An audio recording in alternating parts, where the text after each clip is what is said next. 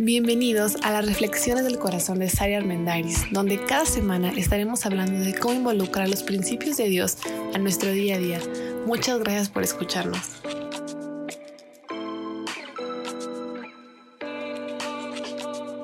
Hola, hola. Bienvenidos a este nuevo episodio de nuestro podcast. Mi nombre es Saray Armendariz. Gracias por tomarte el tiempo de escucharnos. ¿Cómo van tus procesos de comunicación? ¿Qué tal somos para comunicarnos? Parece que es una de las grandes habilidades del ser humano en comparación con otros mamíferos, el poder hablar y el poder comunicarnos de la manera en, lo que, en la que la hacemos. Y nos esforzamos mucho en que los bebés, desde súper chiquitos, y ya dijo mamá, y ya dijo papá, y ya habla, llevamos clases de español, de gramática, pero sin miedo a equivocarme y sin parecer exagerada, creo que la comunicación es tal vez de las peores cosas que hacemos los seres humanos. Somos buenos tal vez para decir algo, para hablar. Creo que es hasta ahí, no somos buenos para hablar y nada más. Pero el hecho de que hablemos no significa que nuestros procesos de comunicación sean efectivos. Al contrario, creo que son muy deficientes y desencadenamos una serie de problemas en bola de nieve que de repente ya estamos en una crisis y en un caos y no somos capaces de ver que todo se originó por un mal manejo de los procesos de comunicación. Y hablo sobre todo, pues de relaciones importantes, de tu relación de pareja, de tu relación con tus hijos, de tu relación con tus hijos adultos, con tus papás, con algún compañero, con tu colega de, una persona que realmente significa mucho para ti, con quien quieres tener una relación saludable a largo plazo. Sin embargo, poco le dedicamos a llevar procesos de comunicación efectiva. Tengo aquí una definición que yo misma escribí acerca de qué significa o cuál es el objetivo de la comunicación efectiva en las relaciones interpersonales, no en el proceso de lo que dice la Real Academia de la Lengua Española, no, no, en la realidad unos con otros. Y creo que el objetivo es llegar a acuerdos que construyan una relación sana a largo plazo. Porque definitivamente todas las relaciones conllevan desacuerdos, conflictos, problemas, malos entendidos. Todas somos seres humanos, eso es normal. Pero nuestro objetivo al comunicarnos debería ser ser capaces de llegar a acuerdos para mantener relaciones sanas a largo plazo. Así que como siempre les digo, esto es con personas que de verdad sean muy importantes para nosotros. Y bueno, ¿por qué no lo logramos? ¿Por qué se nos complica? ¿Por qué parece tan difícil llegar a eso? Y pensé que vamos a empezar por los factores o por los comportamientos, creo que es una mejor palabra, por los comportamientos un poco más tóxicos, porque es más fácil relacionarnos con ellos, luego con los positivos podemos como que creer que tenemos todo pero si le preguntáramos alrededor, pues no tanto, ¿no? Pero con los tóxicos va a ser un poco más fácil. Entonces les voy a dar una lista de siete que vinieron a mi mente, seguramente hay más, pero siento que son los más comunes. Comportamientos tóxicos que detienen, entorpecen y generan más problemas en nuestros procesos de comunicación. No te puedo decir si tienes uno o si tienes tres, pues estás muy mal. No, va a ser una evaluación auto, una autoevaluación, una cuestión muy personal y de conciencia. El primero es la falta de interés en la conversación o en la persona. Si realmente no te importa, te vale, desde que llega la persona mentalmente ya la estás ignorando y en tu mente ya tienes un bloqueo, vas a entorpecer el proceso. Número dos, la hipersensibilidad en lo que te están diciendo en el tema. ¿Cómo se refleja la hipersensibilidad? Pues con drama y haciéndote la víctima. El victimismo es sin duda la cara más oscura del egocentrismo, donde pobre de mí, mira todo lo que pasa a mi alrededor, no es justo, tú no me entiendes, no te pones en mi lugar. O sea, hay, una parte de verdad, pero ya cuando empezamos a exagerar y el patrón común en nosotros es el victimismo, bueno, ya estamos hipersensibles, ¿no? Así que si empezamos o si nos damos cuenta que en un punto de la conversación caemos en esto, vamos a entorpecer el proceso de comunicación. El número tres es defender excesivamente nuestro punto de vista personal y dejar de pensar en lo que el otro piensa, sino enfocarme en convencer al otro de que lo que yo creo es lo único posible, lo único verdadero y la mejor opción por sobre todas las demás. Pero es, es este comportamiento excesivo, donde la gran mayoría de las veces me enfoco más en defender lo mío y en convencer al otro. Número cuatro, malos hábitos como asumir y suponer. O sea, antes de hablar o aún cuando estás hablando ya hablas diciendo, bueno, o sea, yo entiendo que tú esto y esto y esto. Claro, o sea, ya sé que los de tu tipo hacen así y así. Sí, me imagino que siempre es lo mismo. No te lo dije porque pensé que te ibas a enojar. O sea, si desde antes de hablar ya estás asumiendo, suponiendo o durante tu conversación, tus palabras reflejan que asumes o que supones, vas a entorpecer el proceso de comunicación. Número 5, la falta de escucha activa.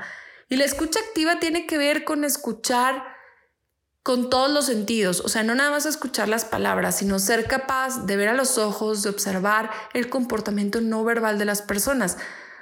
Porque la gran mayoría o el mayor porcentaje de, comunicación o en el proceso de comunicación es la comunicación no verbal, los gestos, la cara, si salen lágrimas, si se te corta la voz, si volteas la mirada para otro lado, si estás perdido, si hablas pero no pareces concentrado, si te estás moviendo mucho. Eso dice más que las palabras. Pero si no somos capaces de poder ver eso, si no somos capaces de poder percibir esa comunicación no verbal, bueno, vamos a entorpecer el proceso de comunicación. Número seis, la falta de claridad, que no sabemos expresarnos bien, que de repente estamos tan abrumados que decimos las cosas como que en partes o digo una y el otro me tiene que rascar y me tiene que sacar las palabras así estiradas de la lengua porque pues no sé ni cómo expresarme. Y esto puede ser muchas cosas, o sea, puede ser una cuestión personal que no tengo la habilidad para expresarme bien, puede ser mi temperamento, que soy muy serio, muy introvertido y hablo a cuentagotas, o puede ser también que no quiero decirlo todo o que no pienso con claridad las cosas o que hablo nada más de bote pronto y respondo lo primero que se me viene a la cabeza porque no me tomo el tiempo de pensar qué quiero decir y de hacer como esa estructura mental, ¿no? Entonces, si caigo en esta falta de claridad, pues igual el proceso de comunicación no va a ser efectivo. Y el número siete, por último, pero no son los únicos que hay, pues es la falta de empatía, que ya hemos hablado mucho, la falta de poderme poner en los zapatos del otro y pensar y darle el beneficio de la duda al otro y pensar qué puede estar sintiendo, qué puede pasar por su mente en este proceso, qué, qué está sucediendo dentro de él, ¿no? Y esto me lleva a pensar, ¿cuál será el problema de raíz? Porque la idea es que me gustaría compartirles varios episodios acerca de cómo mejorar nuestros procesos de comunicación. Y podría empezarles diciendo cómo ser más claro, cómo estructurar mejor tus ideas, cómo ya hemos hablado cómo tener empatía, o podría decir cómo refutar algún argumento. Pero nada de eso va a funcionar si no vamos al problema raíz, o sea, si yo tengo malos hábitos en la forma en la que me comunico, tiene que ver con algo que está pasando antes de que yo hable, porque creemos que el problema es cuando abrimos la boca. Pero con la gente que no la abre mucho y que no habla mucho, también tenemos problema y también nos molesta. El que alguien no externe todo lo que siente también es un problema. Entonces, las palabras no siempre son el problema, la ausencia de palabras también genera por ahí conflicto. Pero hay algo antes y hay algo que se genera en nuestra mente antes y esa es la raíz. O sea, la raíz es qué pensamientos me llevan a decir voy a asumir o voy a suponer, qué pensamientos me llevan a ignorar al que tengo enfrente, porque cuando decíamos falta de interés, todos hemos caído ahí. O sea, alguien te está diciendo algo y en tu mente estás pensando en algo completamente diferente y estás pensando en qué comiste, qué vas a comer, qué te vas a comprar, qué quieres de Navidad, eh, si aprovechaste las ofertas, si cualquier tontería, porque no te importa la otra persona. Tu cara puede estar enfocada en el otro, lo puedes ver a los ojos, es más, puedes sentir así que, ah, sí, claro, pero por dentro, si no te importa, no le pones atención y se entorpece la comunicación. Entonces, antes de corregir los malos hábitos, vale la pena reflexionar qué nos lleva a generar pensamientos como lo voy a ignorar. Porque parece que no, ¿eh? o sea, parece que es em, solo de repente te das cuenta que ya te perdiste en la conversación y dices, oye, fue sin querer, o sea, no era lo que yo quería, no, no fue a propósito, pero sí es a propósito porque se vuelve un hábito y lo permitimos. Y cuando permitimos algo y no le ponemos un alto, entonces sí es a propósito. Y entonces lo dejamos ser, lo dejamos crecer y dejamos que se vuelva un mal hábito en nuestra mente o en nuestras palabras o, o en cualquier tema. Así que primero es, ok, ¿por qué estoy permitiéndome o por qué me doy este autopermiso de tener estos malos hábitos en la comunicación? ¿Será que de verdad no me importa el otro? ¿Será que de verdad este proceso de comunicación no me importa? ¿O será acaso que estoy tan enfocado, centrado y ensimismado en, valga la redundancia, en mí mismo, en mi punto de vista? El problema de raíz es el ego. El ego ha sido el problema desde siempre, para siempre y siempre lo será. Porque somos seres humanos. Es parte de nuestra naturaleza ser egoístas, ser ególatras.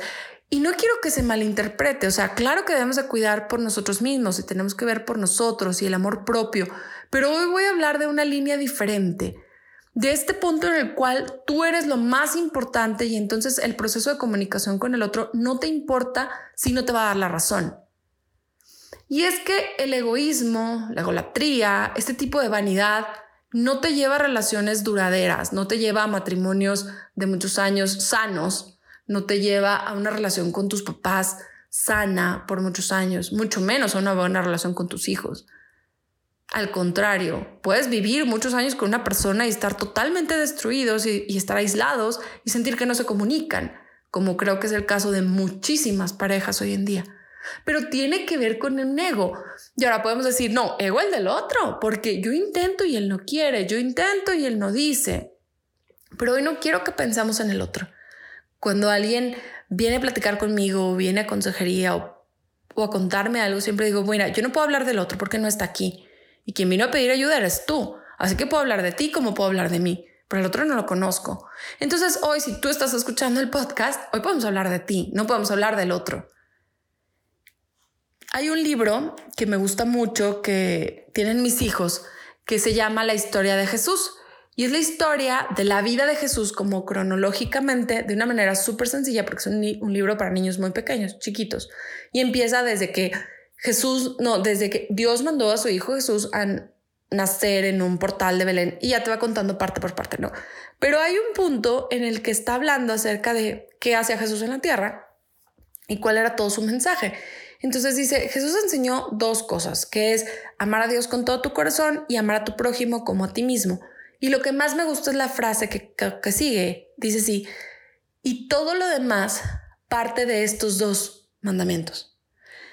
Un buen proceso de comunicación efectiva, inteligente, que te dé buenos resultados, saludable, tiene que ver con esos dos principios. Tiene que ver con entender que, ya lo hemos dicho, que somos responsables de nuestra vida delante de Dios, así como somos responsables de nuestras palabras, de nuestros procesos de comunicación, de nuestros procesos de pensamiento. Y número dos, aprender a amar así a las personas. Y que si decides estar con alguien y quieres tener una relación sana con alguien, bueno, se trata de este amor que viene de Dios.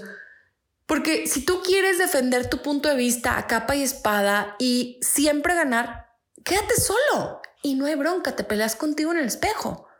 Pero si quieres tener una relación de pareja, si quieres tener hijos, si quieres tener amigos cercanos, sí o sí vamos a tener que aprender a dejar el ego a un lado y aprender que hay que amar a los demás en serio, como Dios nos enseñó. Y, es lo que vamos a aprender, valga la redundancia, vamos a reflexionar, mejor dicho, en este día, ¿no? Entonces, si la persona de verdad te importa, yo te pregunto, ¿vas a dejar que el ego sea el que dirija tus decisiones?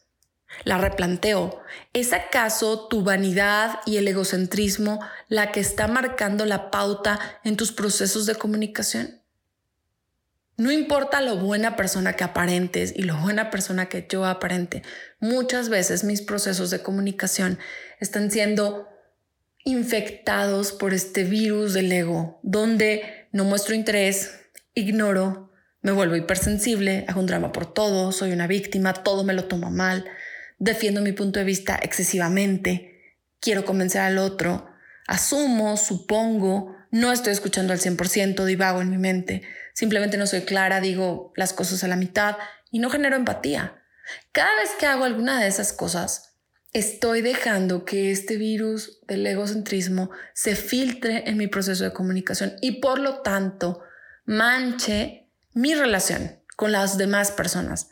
Y si digo que son muy importantes para mí, pues entonces no se nota, ¿no?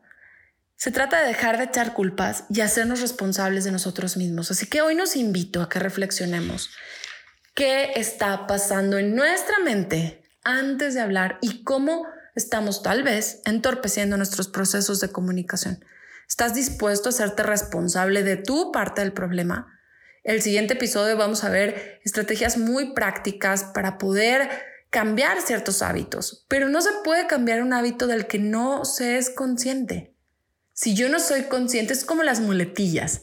Seguramente ustedes ya son muy conscientes de mis muletillas, porque las repito, porque en algunas me esfuerzo. Cada vez que hago un podcast y desde hace muchos años, mi esposo constantemente me va recordando más o menos, ahora traes esta de moda, ahora es aquella, fíjate en tal, y me esfuerzo intencionalmente, pero de repente se me salen. Pero si él no me dice, si alguien más no me dice, yo no voy a ser consciente si digo este, si digo mm, si digo sea o lo que sea.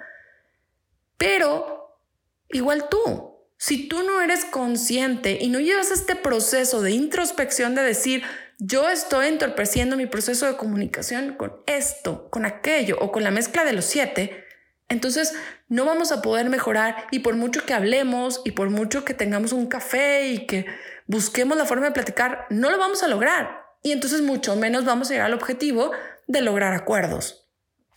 Y viene a mi mente una porción de la carta que escribió el apóstol Santiago en el capítulo número 3. Y les voy a recomendar que lo busquen en internet, que lo lean si tienen una Biblia.